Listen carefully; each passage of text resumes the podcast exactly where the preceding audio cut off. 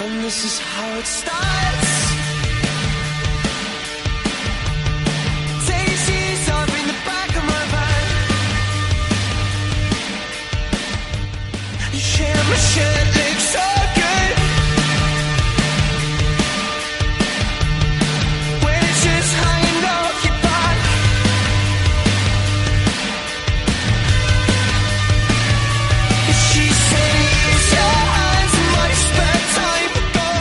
Muy buenas, comienza Ventana Internacional.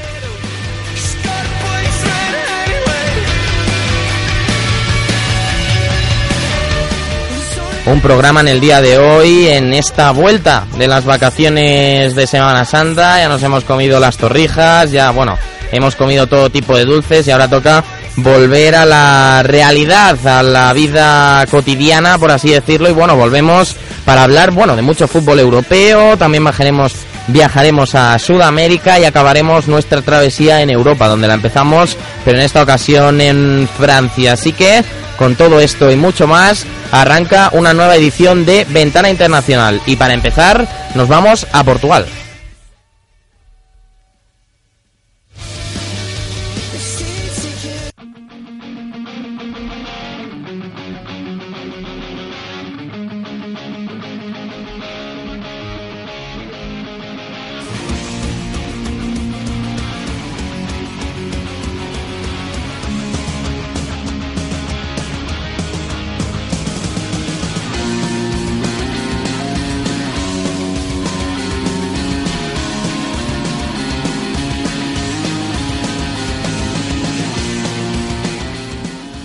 Para hablar de, de la victoria o del campeonato del Benfica en, en Portugal está con nosotros Oscar López. Oscar, muy buenas.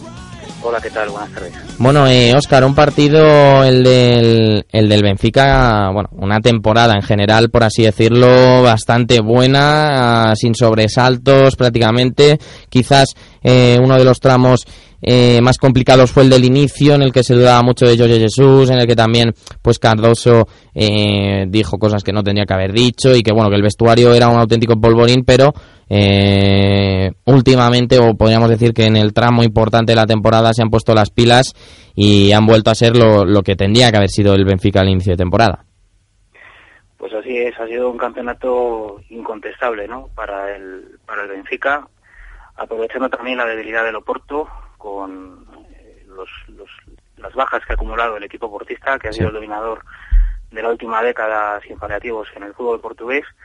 Y como bien decías, pues sí, ha superado Jorge, Jorge Jesús pues eh, los problemas que tenía dentro del vestuario, especialmente con Oscar Cardozo. Mm. Ha contado con el apoyo incondicional de, de Luis Felipe Vieira, el presidente del, del Benfica, que asesorado por Nuno Gómez y Rui Costa, mayormente, dos, dos exfutbolistas de peso en, en la historia del Benfica reciente, pues asesorado un poco en la parcela deportiva por ellos y por su obstinación y su apoyo incondicional a Jorge Jesús, podemos decir que, que también es un éxito del presidente encarnado.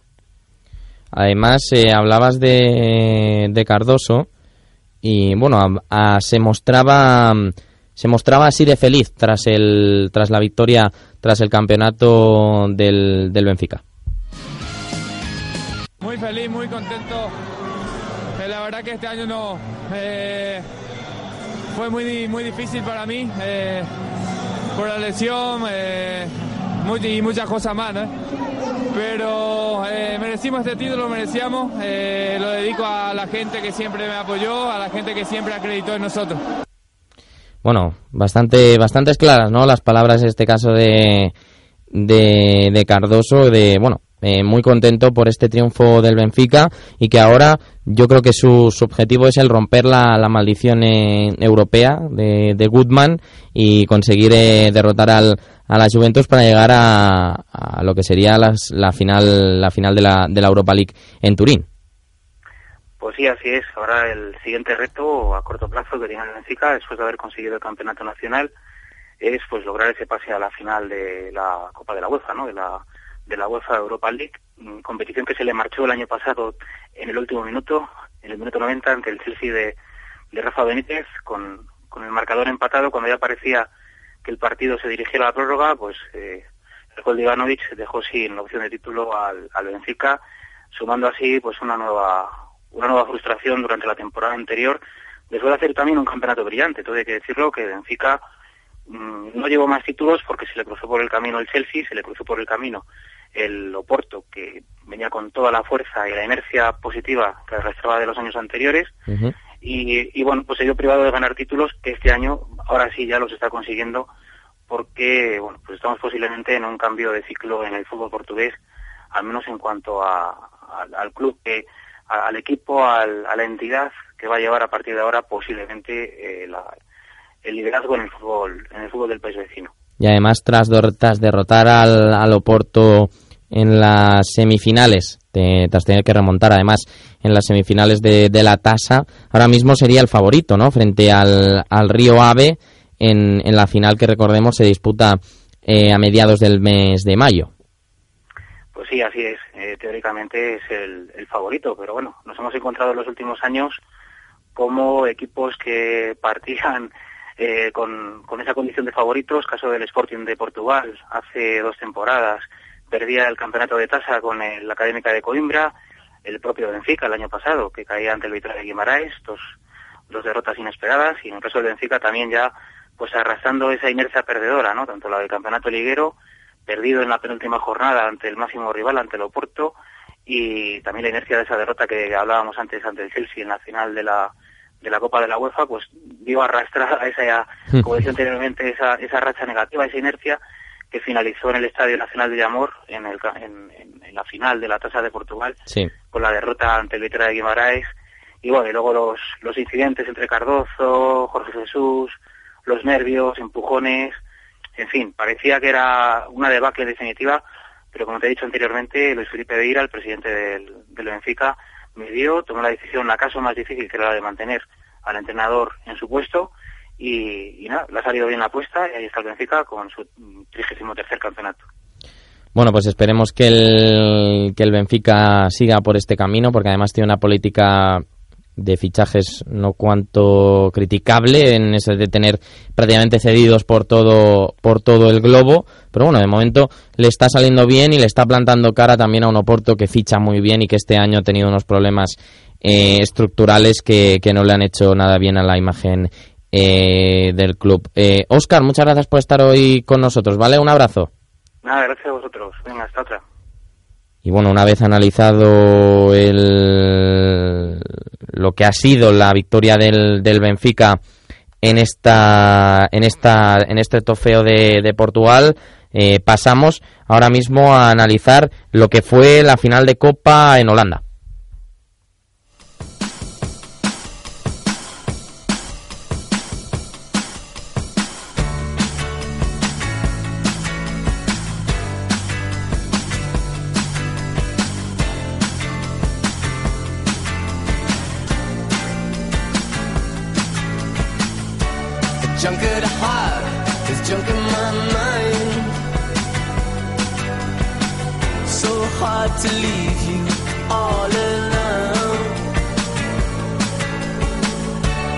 Get so drunk that we can hardly see. What use is that to you or me, baby? See, I know this nothing makes you shatter. No, no. You're a lover of the wild and a joker of the heart.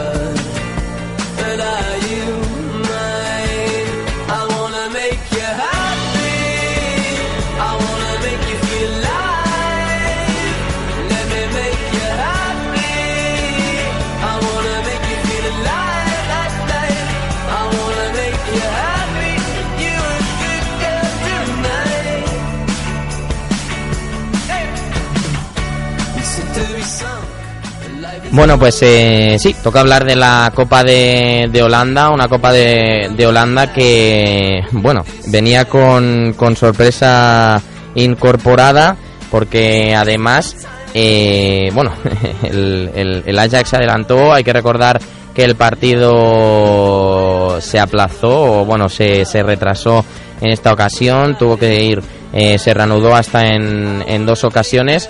Y bueno, para hablar de ello está con nosotros en el día de hoy Javi Carrión. Javi, muy buenas. Hola Javi, ¿estás con nosotros? Sí, sí, aquí estoy. Bueno, Javi, eh, menudo partido ayer, ¿eh? además eh, de que arrancó con, con, ciertos, con ciertos problemas, el, partido tuvo que ser, eh, como digo, hasta se, se, temió por la suspensión, ¿no? Por la, afición, en este caso del Ajax, con determinados fuegos artificiales, bengalas, bueno. Eh, fue un espectáculo lo, lo, que lo que realizaron en el día de ayer, como digo, en la final. Pero bueno, eh, de todas formas, ganó el Pexwole 5-1, un Pexwole que lo vengo diciendo y es que eh, podríamos decir que es una de las revelaciones en Holanda esta temporada. Sí, la verdad que el, el ha hecho una temporada muy buena para la plantilla que tiene. Empezó el año muy bien, de hecho llegó a liderar la, la Eredivisie durante seis jornadas, si no recuerdo mal, y bueno, han, han culminado la temporada ganando la final a todo un Ajax, que es toda una hazaña para un equipo del tamaño del fútbol, que es una ciudad muy pequeña, un estadio pequeño, un equipo con muy poco presupuesto y que contra todo pronóstico ganó a un Ajax, que es el equipo más fuerte de, Holanda, que si no pasa nada lo ganará el, la Eredivisie seguramente este fin de semana. Y además ganó con, con todo merecimiento, llevando a cabo un partido muy completo y sin dejar hacer un Ajax que, que se adelantó nada más empezar el partido después de todo lo de la, las bengalas y demás que se tuvo que aplazar y, suspender durante unos minutos marcó primero Van Rij, el lateral derecho del Ajax, un golazo, se, se, se paró el partido y luego el, el Suol eh, empató y, luego se vino arriba y, y, le dio un auténtico repaso al Ajax que, que a una de las que a Fran de Boers se le, se resiste la, la copa a la Becker, que todavía no gana ninguna. Sí, y además eh, eh, podría haber sido el primer técnico del Ajax en conseguir el triplete doméstico, por así decirlo, la Johan Cruyff Schall, eh, no sé si lo he dicho bien, espero que sí, eh, la Eredivisie, la, la, la Eredivisie que la tienen ya casi en el bote, que probablemente el fin de semana que viene sean campeones y además también, bueno, esta copa que en esta ocasión no se la han llevado por el buen partido tanto de, de Thomas, de Ryan Thomas, como también de, de Van Polen y de, y de, y de Fernández. Además, uh, bueno, dentro de poco hablaremos bastante más de este Ajax, este Ajax que, que ha ganado, yo no tenía en mente que, que fuera a ganar el Eredivisie, que probablemente la gane, pero vamos, el tramo final de temporada lo, lo han hecho, lo, vamos, de lo mejorcito, ¿no? Aparte de esta derrota, han apretado muchísimo el acelerador y bueno, han conseguido victorias muy importantes para conseguir el, el, tri, el título libero, Javi.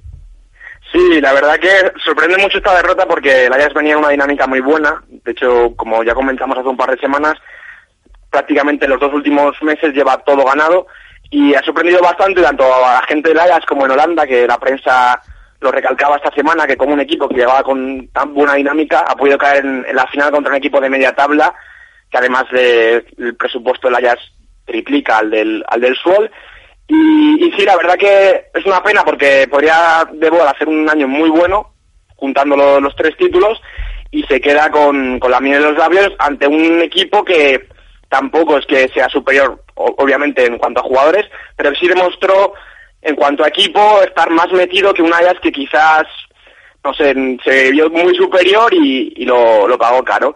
Y como comentaban, este año sí parecía que, sobre todo al principio de temporada, que igual sí que no iba a ganar este año el Ajax el, título, vimos a un PSV muy fuerte, pero luego se desinfló y como ha pasado las últimas tres, tres temporadas, el Ajax, que siempre empieza mal el año, luego se remonta, pega una subida de forma y acaba muy bien las temporadas, algo que se ha dado en las tres sí. temporadas desde que lleva Fran de Buren al cargo del, del Ajax. Y bueno, que además probablemente o se rumorea que sea una de sus últimas, ¿no? Porque el, el buen papel que está haciendo en, en, Holanda, como bien decía, estos tres últimos años no, no está siendo moco de pavo y hay equipos europeos que ya, que ya se lo rifan.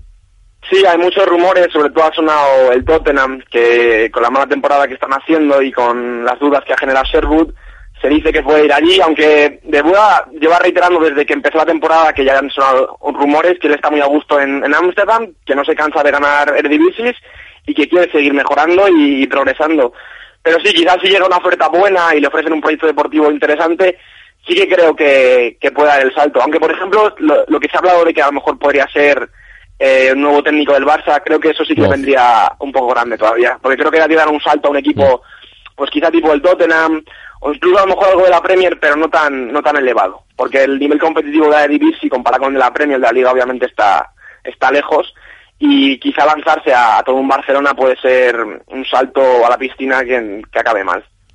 Pues eh, sí, probablemente acabe mal si se precipita demasiado, en este caso, Fran de Boer. Eh, Javi, muchas gracias por estar en el día de hoy con nosotros. Un abrazo. Nada, un placer. Hasta luego, Alex.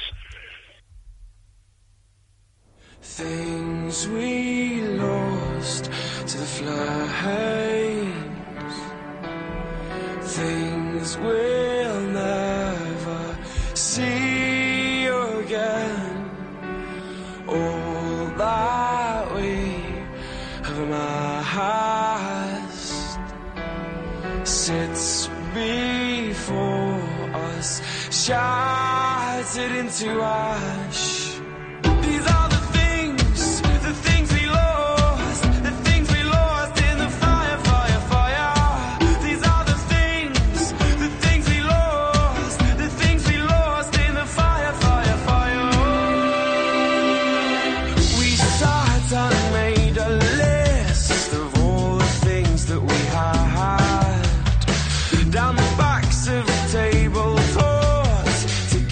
Bueno, pues eh, sí, esta canción ya sabéis lo que significa, ¿no? Esto significa que viajamos hacia los Países Bajos, nos mantenemos en los Países Bajos, mejor dicho, estábamos hablando antes de Holanda y ahora toca, cómo no, hablar de, de Bélgica y para hablar de Bélgica vamos con nuestro belga favorito, en este caso Irati Prat. Irati, muy buenas. Muy buenas, Alex. Bueno, eh, la verdad es que ah, los playoffs de la, de la Liga Belga, de la Liga Belga, perdón, mm, están, bueno, podríamos decir que en, en su mejor momento, ¿no? Porque están, la verdad que realmente, realmente disputados y, bueno, la jornada disputada en el lunes eh, ha dejado, bueno, una sorpresa, que era la, la derrota del Genk frente al Anderlecht, que yo creo que sorprende a propios extraños porque el Anderlecht eh, es uno de los favoritos eh, para llevarse el título. Sí, la verdad es que además esperaba que gan- ganase hoy para aprovechar tanto el piso del, del Club de que perdió ayer en el, en el campo del Lokeren como para aprovechar el empate entre la Vieja y Brujas. Sí. Pero, pero fíjate, ha perdido, el- ha perdido con el Genk, que eso, el partido se le ha puesto muy favorable, un penalti, un penalti a favor que estaba con Mitrovic, luego una expulsión a, a Camus que dejó al, al Genk con 10 a falta de 20 minutos, y al final pues una contra el muy bien llevada por, por Thomas Buffel, y una base espectacular que en el 89 le ganó la al equipo, al equipo de Edimburgo, que Hmm. aunque no se juega nada, pues plantó cara bastante bien, y han ganado los dos últimos, este fin de semana han ganado los dos últimos clasificados del playoff y siguen apretando arriba aún más la clasificación. Eh, ahora mismo, eh, yo te digo yo que para el, para este para este sistema de, de Bélgica ando completamente perdido. Eh, ahora mismo, ah, ¿cómo quedaría la cosa? Eh, Standard de Liga iría a la Champions y ganaría, por así decirlo, los playoffs o posteriormente se hacen eh, eliminatorias entre los eh, entre los equipos. ¿Cómo, ¿Cómo quedaría posteriormente? Pues ahora mismo es el vieja y la Champions League directamente Sí. a la fase de grupo y que quedaría como campeón de la, de la Super League. Ah, vale, y- La- y la porque si no sería, Sí. sería un lío mucho más grande, Y pero sí, como es el vieja campeón y a, a la fase de grupos. Y Brujas a la clasificación, ¿no? de- exactamente, a previa de, de San Ujú. el Bar que va tercero a previa de Europa League Sí. y el cuarto será Anderlecht tendría que disputar un partido contra el campeón del Playoff 2 que se está disputando aparte, que es entre dos equipos que de la sexta plaza a la decimocuarta y, entre el campeón de ellos pues jugaría contra el cuarto clasificado del Playoff de título por una plaza de, de Europa League. Claro, porque ahora mismo ese segundo playoff que mencionas ah, lo tienen que jugar el Ostende y el Charleroi.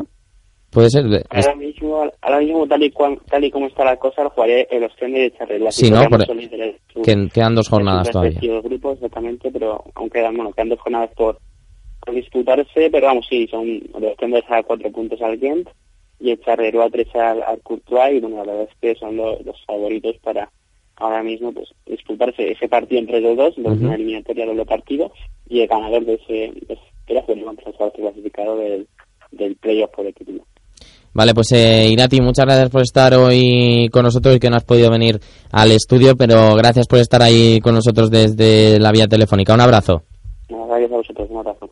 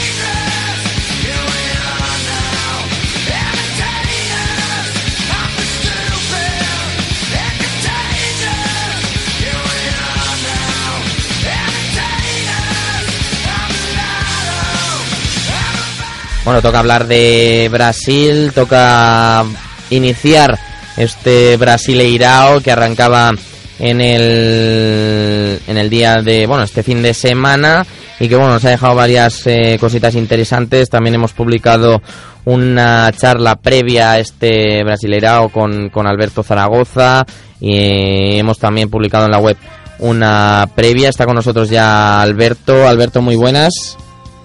Hola, muy buenas. Bueno, eh, ¿qué te ha sorprendido más de esta primera jornada del, del Brasileirao? Mm, realmente no me ha sorprendido nada. Ah, eh. vale. Yo creo que podíamos esperar todo lo que ha ocurrido, Sí. pocos goles, igualdad, muchos empates y, y no sacaría demasiadas conclusiones todavía. Solamente sacaría como conclusión, eh, como no cambian mucho las cosas eh, en el mercado de fichajes en el mundial, Flamengo y Botafogo parece que van a sufrir como Flamengo ha hecho en los últimos años y, y Botafogo a lo largo de su historia, salvo contra las temporadas. Así que a priori va a estar todo muy equilibrado y, y te podría dar estas conclusiones así de momento la primera jornada. Además, eh, habló Miguel Ángel Portugal en rueda de prensa. Recordemos que es el entrenador de Atlético Paranaense. Y bueno, está en portugués, pero le- es bastante simple su, portugués, así que escuchamos lo que dijo lo que dijo en, en este caso Miguel Ángel Portugal. Eh, moito sofrimento, un time con moito, vamos a gañar con moito sofrimento. Tenemos un time moito novo, con muchos eh, jogadores eh, jóvenes. E la torcida ten que tener paciencia, no, no, no, no, es eh, gañar porque Atlético se llame Atlético. Ten que saber que en este Atlético temos mucha gente joven e moita gente nova. Bueno, pues eh, es lo que decía en este caso Miguel Ángel Portugal y bueno, eh, razón no le falta. Además ahora con la despedida de Atlético, de perdón, de Adriano del conjunto de, de Atlético Paranaense, pues eh, más aún y también bueno viendo como como decía no se pueden sacar conclusiones todavía es una primera jornada y en esta primera toma de contacto pues hemos visto también como Fluminense eh, hizo un buen partido ante Figueirense que estuvo muy bien Conca o quizás al nivel que le podríamos esperar. También dio sensaciones a- o podríamos decir que Fred estuvo también aceptable de cara de cara al mundial y ah, como decíamos también esa victoria importante de, Atlético Paranaense frente a Gremio y también destacar el empate a uno de Santos frente a Sport eh, Recife. Eh, Alberto Zaragoza, ¿algo que quieras incluir eh, más de este breve, eh, de esta toma de contacto con el Brasileirao?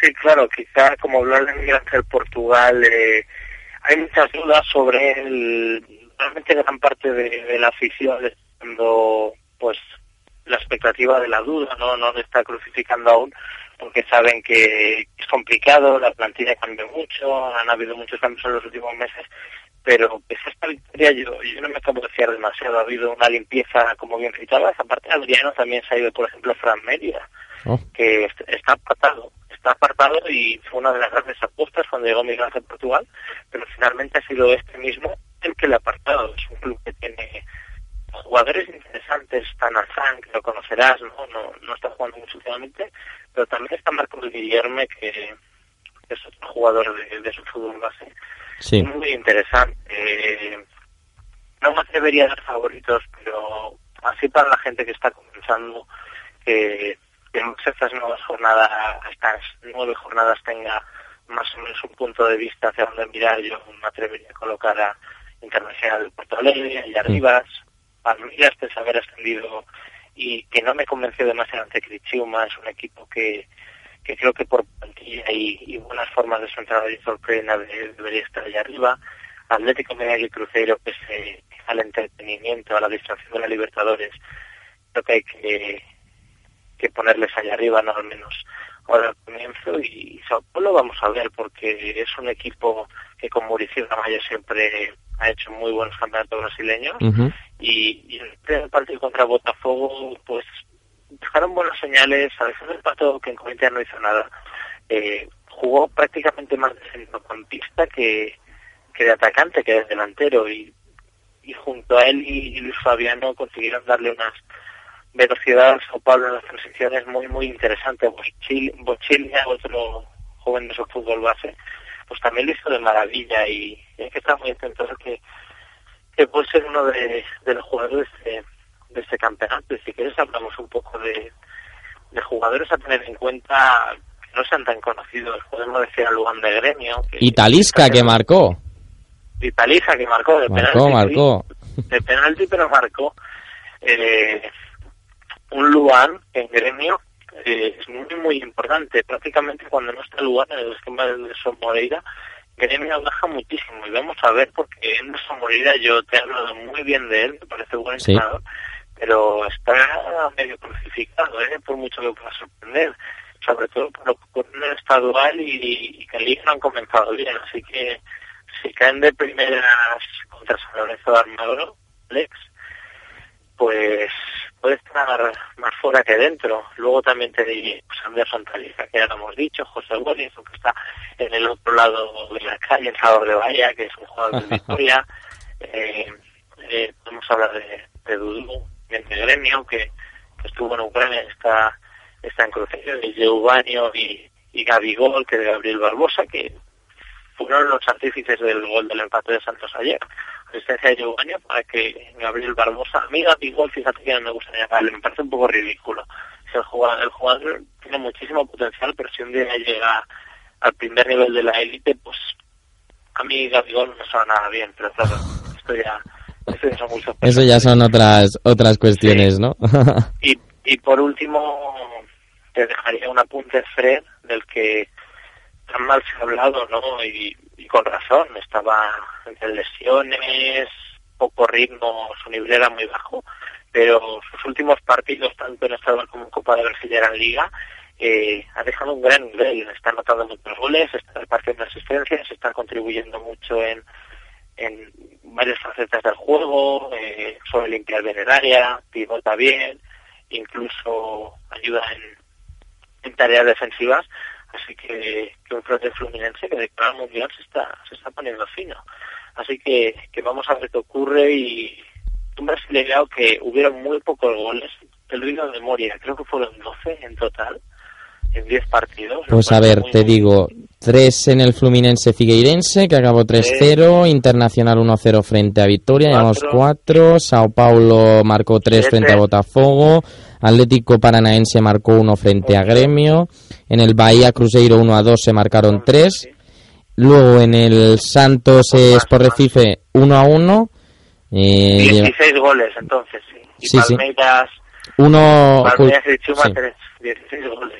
16. Sale a uno y medio prácticamente, muy muy poquito, ¿eh? Sí, sí, muy, muy Pero- poquito para una jornada. pero podríamos decirlo en equilibrio o nivel ha bajado. Yo no me corto en decirlo. Yo creo que pese a gustarte algo hay, hay que ser objetivo y si las cosas no, no van bien, pues es lo que hay. Y, la verdad que el año pasado el rendimiento del campeonato fue bajo y vamos a ver en este. Por cierto, Charles Aranguiz de nuevo espectacular.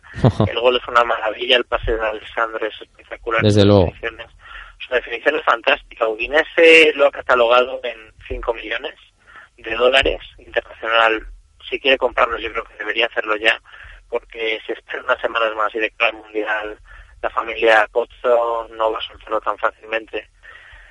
Así que, que esto es lo que hay y seguiremos hablando de, estas nueve jornadas que, que claro, el postmundial la cosa cambia mucho y, y, más con el mercado que va a haber. Bueno, pues eh, muchas gracias por estar eh, con nosotros, eh, Alberto Zaragoza. Y bueno, si la gente quiere saber más, recordamos que tenemos la, la charla previa que todavía se puede se puede aprovechar y eh, también el contenido publicado en, en, la página web que iremos eh, actualizando. Muchas gracias por estar en, en, el día de hoy con nosotros. Eh, Alberto, un abrazo. A vosotros, un placer, chao.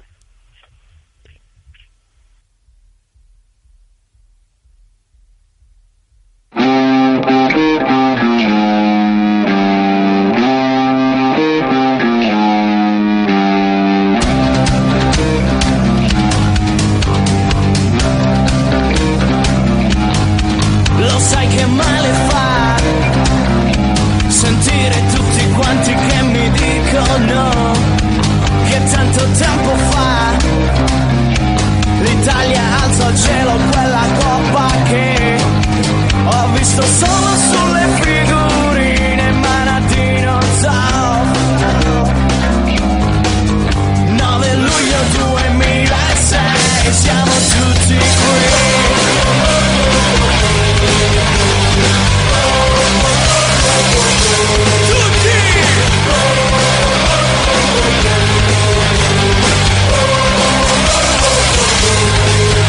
Finalmente quest'Italia qui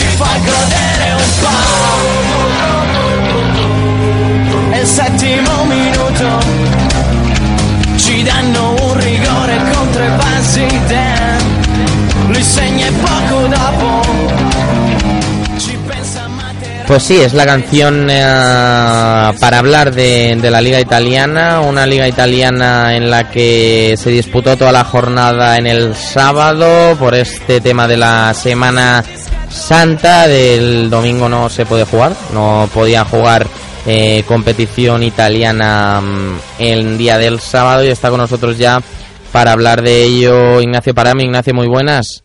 Hola Alex, ¿qué tal? Bueno, eh, una Juventus que sigue imparable, que está ahora mismo líder, que ganó 1 a 0 al Boloña con un auténtico golazo, un zapatazo de Paul Pogba. Y además, Ignacio, eh, hablaba Antonio Conte ante los micrófonos de la prensa y decía esto. El final está allí. Lo podemos ver, pero no lo hemos cruzado. Nos gustaría hacerlo lo antes posible, pero tenemos un gran rival como es la Roma, que nunca abandona. Esto nos hace disfrutar cada partido y a la vez rompemos récords. Creo que esta Juventus hará historia en el mundo del fútbol y nuestro récord será, pero que muy difícil de batir en el futuro. Estoy seguro acerca de eso. Bueno, pues eh, decía esto, eh, como decíamos, Conte, que se le está alargando, ¿eh? se le está alargando lo que es la, la, liga italiana, ve que tiene que jugar ahora semifinales de Europa League contra el Benfica, que la Roma no para de ganar y ganar y ganar, ya, ya acumula más de cinco partidos seguidos ganando, y además la victoria frente a la Fiorentina con el gol de Nainggolan, pues hace que sigan eh, pujando por el título, pese a que son ocho puntos los que se lleva ya con, con la Juve.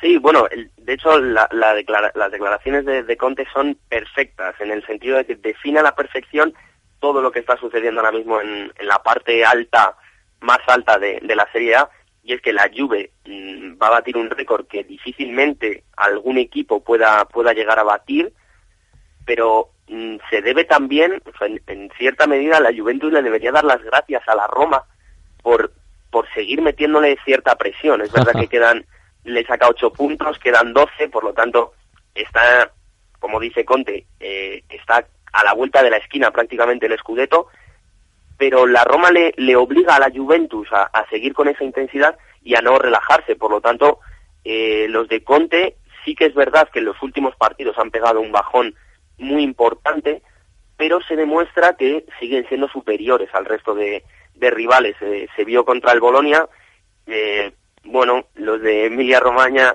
intentaron encerrarse atrás, dejar los menos espacios posibles. Ahí sufrió mucho la Juve con un ritmo muy muy bajo de balón Sí. en la en la movilidad del balón, pero eh, apareció Pogba con ese golazo que has comentado y bueno, a la vez eh, la Roma pues paralelamente continúa con esa misma esa misma senda que comentamos.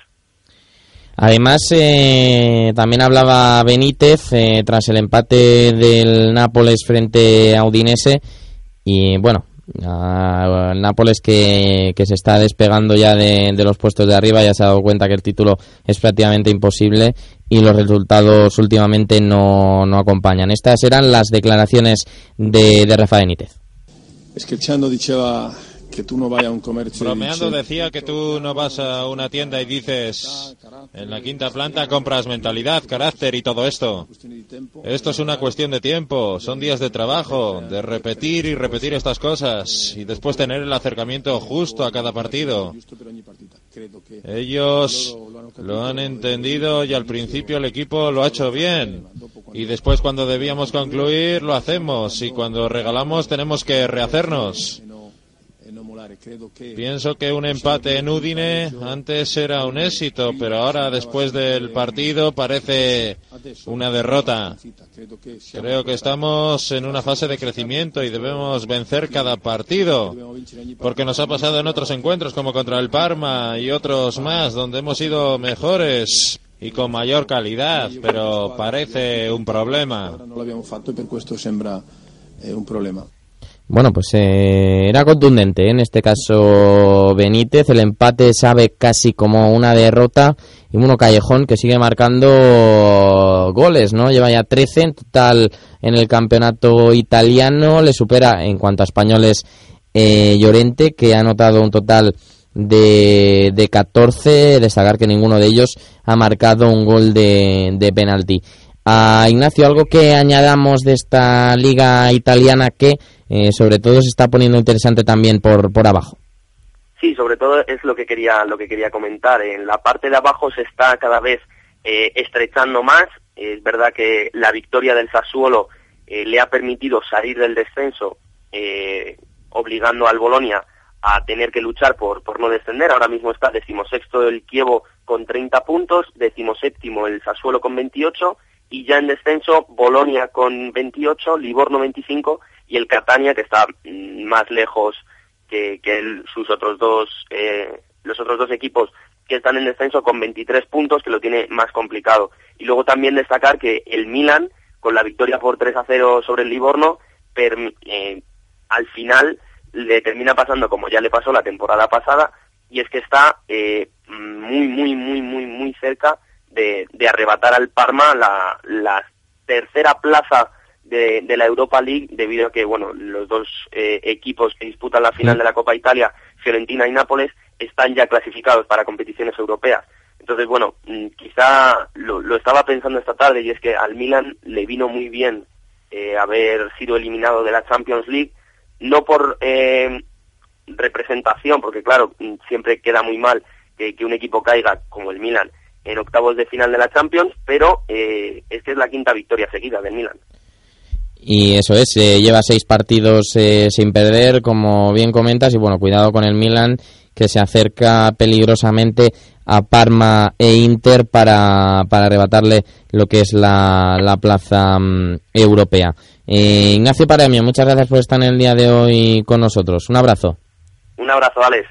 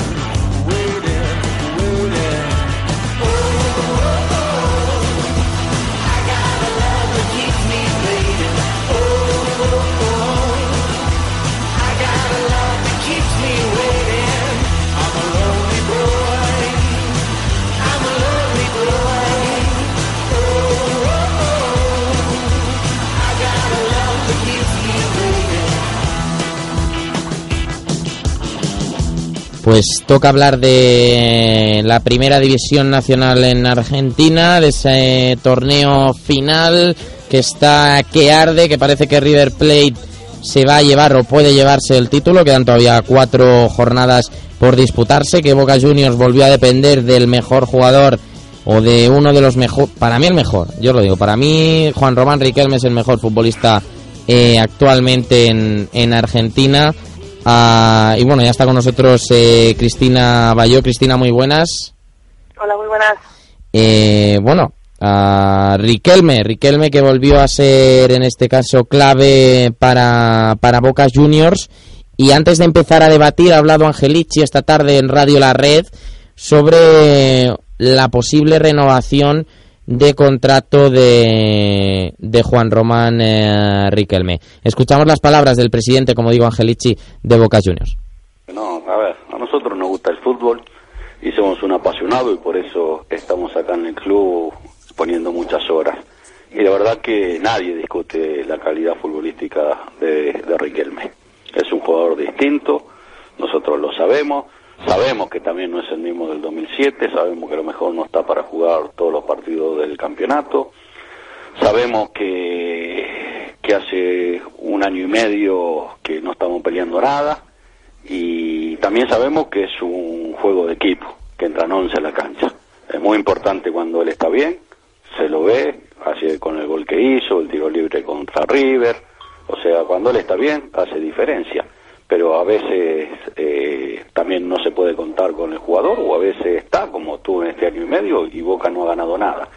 Y nosotros tenemos una frase que la tenemos escrita, que Boca está por encima de todo. Con lo cual, por eso yo no quise ni quiero adelantar nada y no hay ninguna decisión, como se comenta, yo sé que, que hay que hablar todos los días de Boca y mucho más de un ídolo, pero que no hay nada resuelto en el club. Y yo a veces escucho los medios cuando dice los dirigentes, altos dirigentes, y la verdad que no lo hemos hablado entre nosotros. Cada vez que sale el tema yo contesto lo mismo, muchachos, vamos a tener tiempo, vamos a tener todo el mes de junio para sentarnos a hablar, yo voy a escuchar a todos los directivos, me voy a sentar a hablar con él, me voy a sentar a hablar con el técnico y después vamos a tomar la decisión. Pero es que además eh, también Cristina, cuando acabó el partido, eh, atendió a los micrófonos de Fútbol para Todos, de la televisión pública eh, argentina, y Riquelme, el propio futbolista, eh, bueno, pues se mostraba así ante, ante su posible o su inmediato futuro. ¿Qué va a ser de tu vida después de junio? ¿Qué tenés ganas de hacer? ¿Quién yo? Yo voy a seguir estando en Torcuato. Yo en casa, pero en el club, digo, en el club. Bueno, eh, es, es Riquelme, ¿no? Es, es, podríamos decir que él, que él es así, ¿no, Cristina? Sí, bueno, genio, genio y figura, dentro y fuera de la cancha, ya se sabe. Ah. Eh, bueno, hay que decir... Además, eh, hablábamos también de que River está ahora mismo puntero, ah, es líder a falta de cuatro jornadas, porque Estudiantes de La Plata ah, se dejó puntos en, en el partido correspondiente a, esta jornada frente a Rosario Central, empató en, en el partido que jugaban el fin de semana. Y bueno, ahora mismo es River Plate de líder en solitario, 27 puntos. Yo dije que para mí el favorito era River Plate y de momento también favorecido por el empate de Colón frente a Belgrano. Así que podríamos decir que, pese a que todavía quedan cuatro jornadas, como bien hemos dicho, es eh, podríamos, o uno de los máximos favoritos para llevarse el, el título. Sí, bueno, está ahí también Estudiantes y Gimnasia que está jugando ahora mismo, que creo que va a empatar a hacer aún, que si gana se pone puntero con River. Es decir, no hay que perder de vista a Gimnasia encima de la Plata porque siguen ahí. Desde luego, además, en el partido de River Plate se produjo una acción un tanto, un tanto dolorosa, ah, que fue la, la lesión de, de, Teo Gutiérrez, que, bueno, parece que de momento eh, está bien, el, el futbolista no tiene problemas físicos, pero primero vamos a escuchar a Ramón Díaz hablar sobre el, sobre el, en este caso, mm, el, el partido. Una demostración de, de que quieren pelear el campeonato. eh, eh, habíamos hablado que habíamos fallado en dos, dos instancias anteriores para agarrar la punta y bueno, ahora está el momento y creo que disputaron un gran partido. Los felicito a ellos. Eh, con, el, la actitud está bien, pero tenés que jugar. Creo eh, con el la actitud está bien, pero tenés que jugar. Creo que eso es lo que más me gustó. Lo disfruté, lo disfruté mucho porque el equipo realmente eh, es consciente de lo que está jugando, como la situación como estábamos, en un partido importante para nosotros contra un gran equipo. Así que creo que este resultado es, exclusivamente de los jugadores. Sí, me gustó muchísimo y más en Pues hablaba así Ramón Díaz eh, tras el partido. Un Ramón Díaz que, bueno, se muestra, podríamos decir, optimista, ¿no? De cara a este final de, temporada. Hombre, sí, yo creo que ganar a Vélez era el partido más atractivo del fin de semana por nombres, por individualidades. Entonces, ganar a, Vélez en, en, tu propia cancha era, muy, muy, muy importante. Y, pero bueno, claro, se ha salido un poco caro la lesión de Teo Gutiérrez, que parece no ser nada o nada grave. En cambio, la de Balanta sí, parece que se pierde todo el campeonato, todo lo que queda, las cuatro fechas. Sí y luego la lesión de, de Barovero, que también mm. se lesionó la pasada semana. Es decir, el precio de ganar el campeonato a lo mejor es bastante alto también.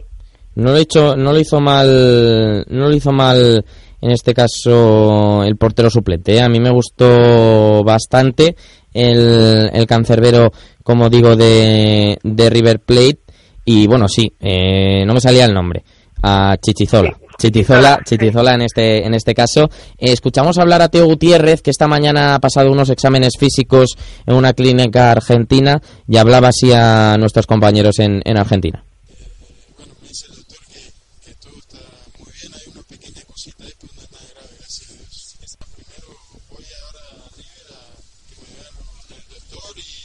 Bueno, no, no se oía muy bien. Lo que quería decir en este caso Teo Gutiérrez era que, bueno, eh, se encontraba bien, no era nada, aparentemente nada, tenía un par de molestias y que no van a forzar para el próximo partido que enfrenta a River Plate frente a Olimpo, sí que probablemente juegue en un par eh, de semanas en el partido que encara River Plate frente a Racing. Ah, bueno, eh, destacar también, hablando un poco de, de en este caso de, de Argentina, hay que tirar un poco de estos promedios, ¿no? De estos eh, ya conocidísimos promedios en, en esta primera división eh, argentina, en la que pues ahora mismo tendríamos Argentinos Juniors, que yo creo que ya podríamos confirmar su descenso, Quilmes que está que está ahí ahí y All Boys y Godoy Cruz, yo creo que más All Boys, Godoy Cruz está muy bien últimamente pero bueno, eh, siempre cabe esa posibilidad, pero yo creo que All Boys, Quilmes y Argentinos Juniors serían los tres que se irían a la segunda división argentina. Yo creo que Argentinos Juniors ya está prácticamente condenado. Eh, All Boys por calendario tiene que jugar contra Lanús, Boca, News. Eh, creo que son bastante complicados. Más el que ahora mismo está perdiendo, por lo que bastante complicado más. Y con los otros, Quilmes sí que es el que tiene peor pinta, pero Olimpo también tiene un calendario no muy fácil. En cambio, por ejemplo, Colón, con los buenos números que ha hecho esta, este torneo, se, se puede salvar. Sí, de momento, de momento le está valiendo el, el ser uno de los eh, favoritos para este eh, título en, en Argentina. Cristina Bayo, muchas gracias por estar el día de hoy con nosotros. Un abrazo. Vale, chao.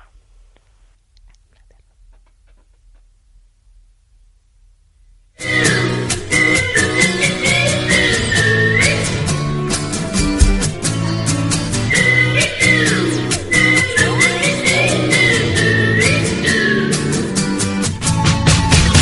little walk, small talk, big boss. Gonna all just what I.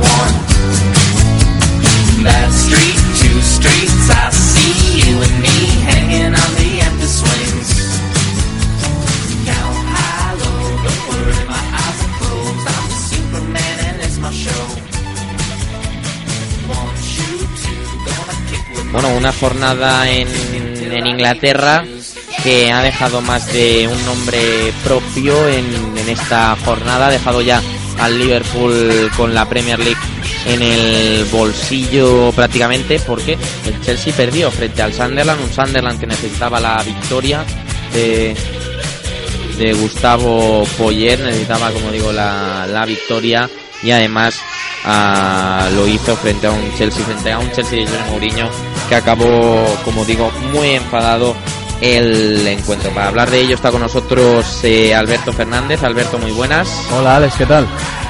Bueno, pues eh, vaya jornadita, ¿no? Tela con la jornada en, en Inglaterra, en esta, como digo, Premier League, que prácticamente podríamos decir que se la ha llevado el, el Liverpool.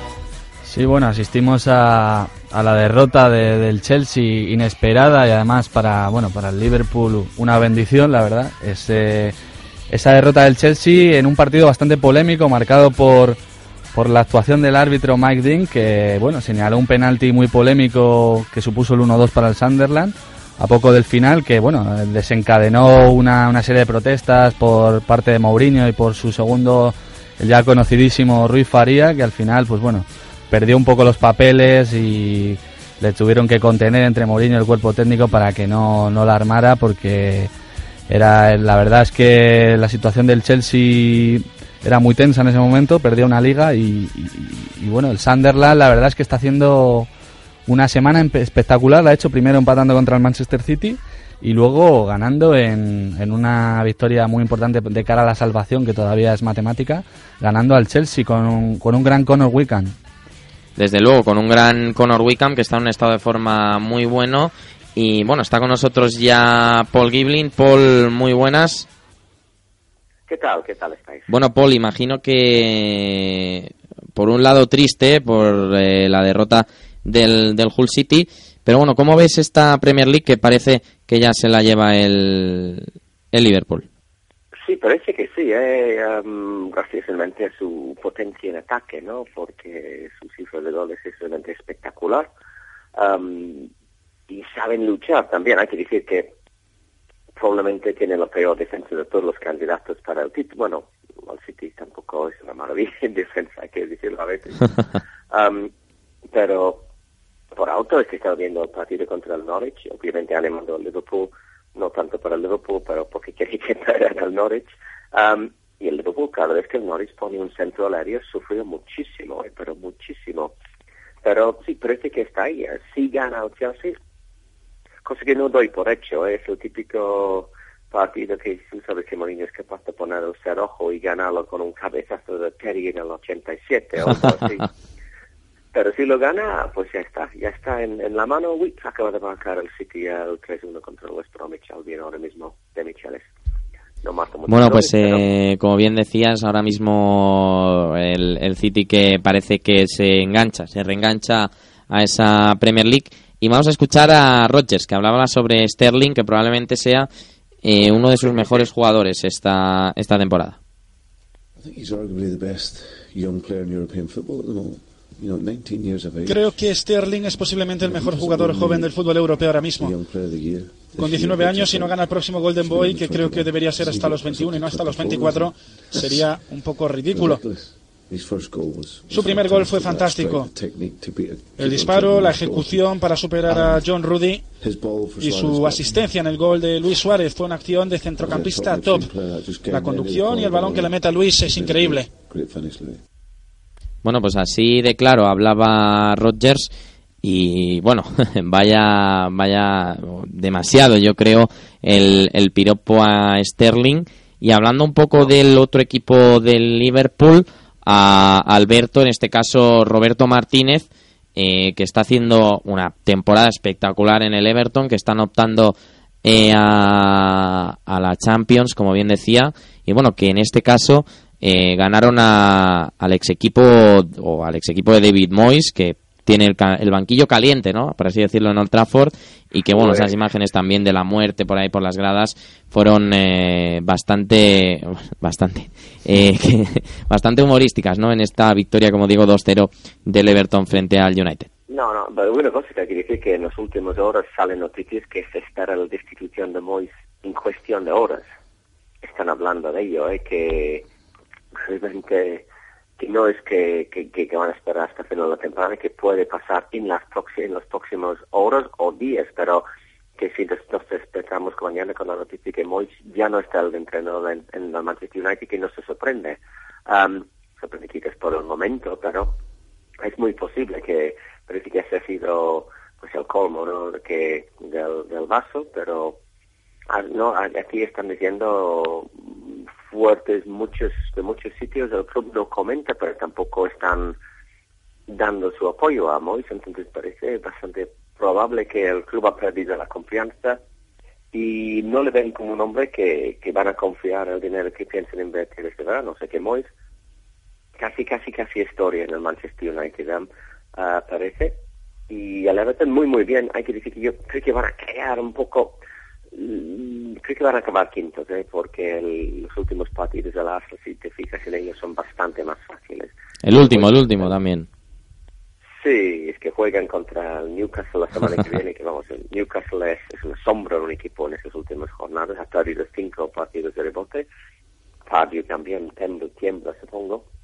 No me acuerdo, el último próximo partido no me acuerdo, pero luego termina la liga en Norwich, entonces el Arsenal debería ganar los, los últimos tres partidos, que obviamente le complica mucho la Champions al Everton.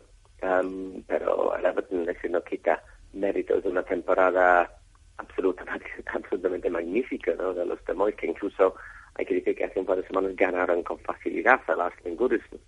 De Moyes, dicho, ¿no? de, de, Martínez, de Martínez, que ya estoy todavía viviendo en el pasado.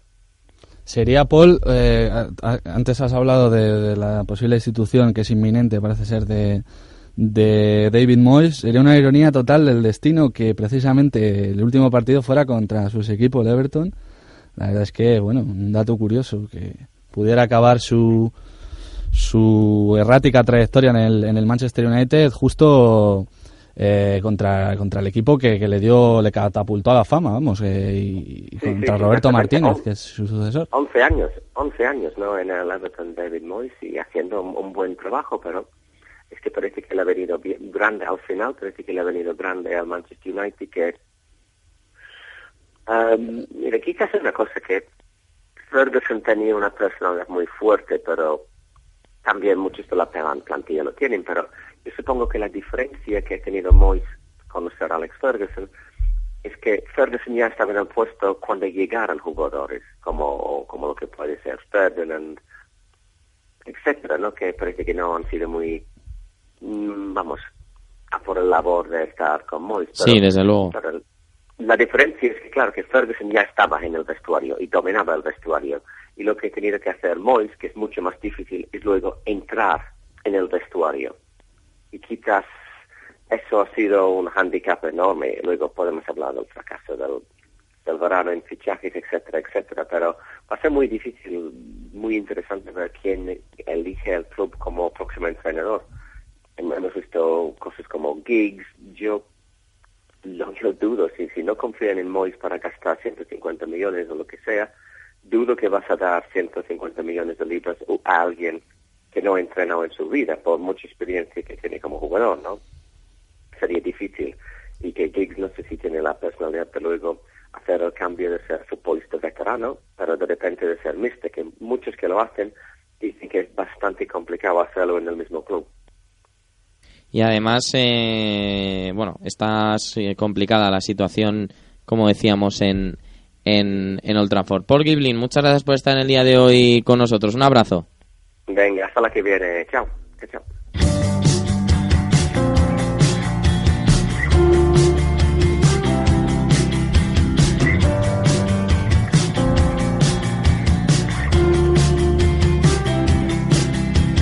Herz, alle Konto leer, das letzte Geld, Wohnungstür. Treppenhaus, Straßenlicht verloren, gehen bleich im Gesicht. Ein letzter Gruß von der Theke an das Leben, das du kanntest. Was jetzt fehlt, ist ein Weiser für den Weg, für die nächsten Wochen. Dein Arzt hat gesagt, es ist okay,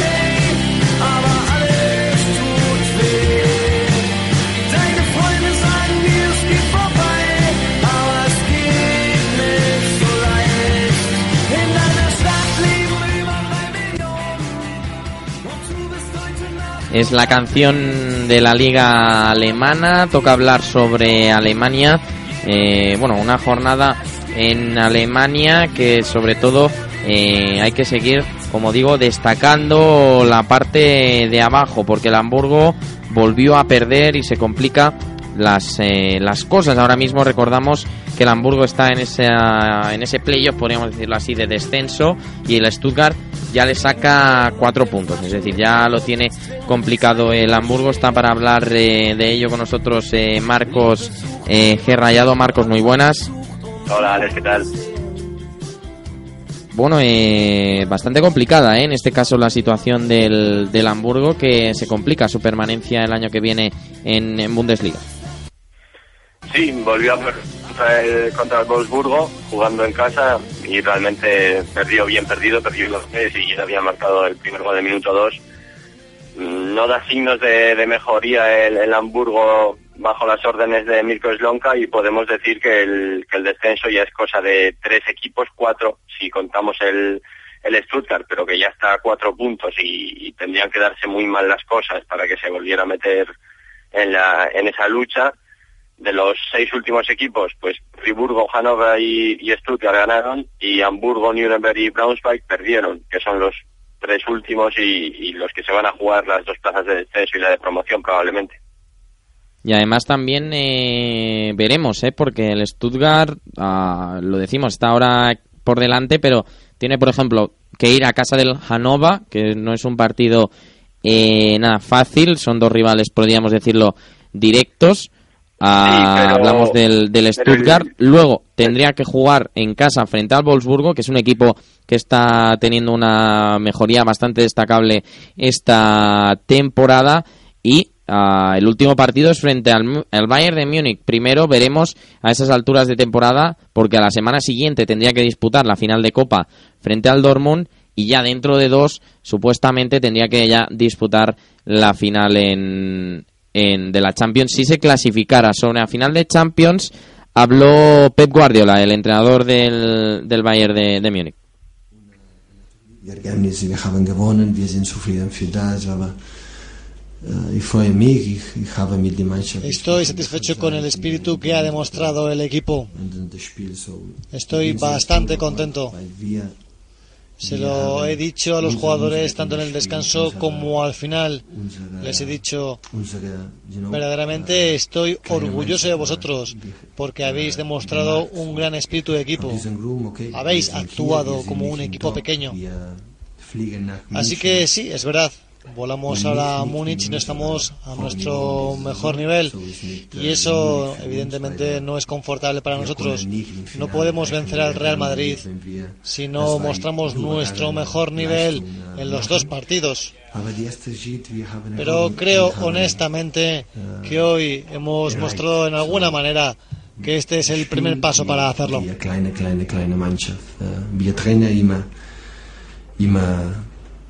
Eine kurze Karriere hat, äh, Bueno, pues estas eran las palabras de Pep Guardiola. eh, que bueno, decía, habéis actuado como un equipo pequeño porque el Braunschweig puso, puso en problemas eh, al equipo de Pep Guardiola al inicio y se, bueno, ya además de la semanita que ha tenido que pasar Pep con, con las críticas Marcos, lo que le faltaba era una derrota frente al colista. Sí, hombre, el, el Braunschweig tuvo sus ocasiones, las falló, pero realmente el Bayern dominó el partido. El, el gran problema de- del Bayern es que parecen un poco complacientes, sin esa tensión competitiva que deberían mostrar, aunque hayan ganado ya la Bundesliga. Obviamente, probablemente eso cambie, eh, o debería cambiar en, Champions League frente al Real Madrid, pero pese a la victoria, pues buenas sensaciones no dejó. Lo que pasa que tiene muchísima calidad. En el minuto 70 entraron Müller y, y Mandzukic, y, y al final, bueno, fue Pizarro el que, el que abrió la cuenta, pero participaron los dos jugadores que salían desde el banquillo y tienen muchísima pólvora como para, como para ganar partidos en los que no está creando excesivo peligro, pese a tener el dominio del balón. Bueno, pues eh, cerramos ya la sección de Bundesliga alemana en- con, con esto. Marcos, eh, un abrazo muy fuerte. Hasta luego. Venga, hasta la próxima.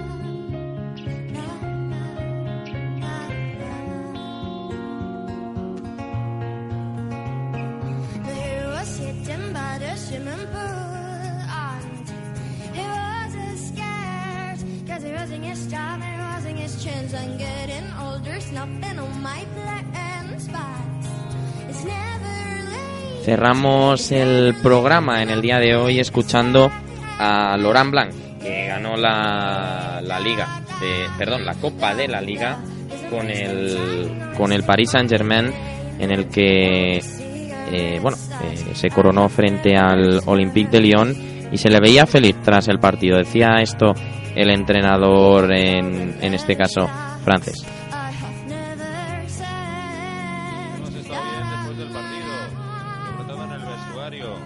Pero al principio nos costó, estuvimos regular. Obviamente sientes felicidad. Todo el mundo sabe que jugar aquí es un privilegio y un honor, especialmente en el Estadio de Francia. Pero tú tienes que ganar y así son las finales y las ganamos. Este trofeo es difícil de conseguir. El Olympique de Lyon ha sido un gran rival, especialmente en la segunda parte. Al final hemos jugado un partido para ganar. Y es lo que hicimos, por eso estoy contento. Se lo he dicho a los jugadores. Hemos hecho una gran temporada y la estamos haciendo así. Pero que si queríamos ser recordados necesitamos ganar títulos y esto es uno de ellos. Bueno, pues eh, así, de claro, hablaba Laurent Blanc. Nosotros eh, nos vamos, ya ha estado con nosotros Alberto Fernández, haciendo también un poco de labor eh, técnica. Alberto, muchas gracias por estar aquí en el día de hoy con, con nosotros y, bueno, buen trabajo en, en la tarde de hoy. Ah, gracias a vosotros, un placer como siempre. Bueno, pues eh, cerramos ya la ventana del, del fútbol internacional. Os recordamos que nos podéis seguir leyendo en la página web, que tenéis contenido hablando sobre el Brasileirao, sobre el Sunderland en Inglaterra y más contenido que habrá a lo largo de la semana. También tenéis disponible la charla previa con Alberto Zaragoza de unos 35 minutos sobre el Brasileirao. Esto ha sido todo. Les habla Alex de Llano. Muchas gracias por escucharnos y nos vemos la semana que viene. Adiós.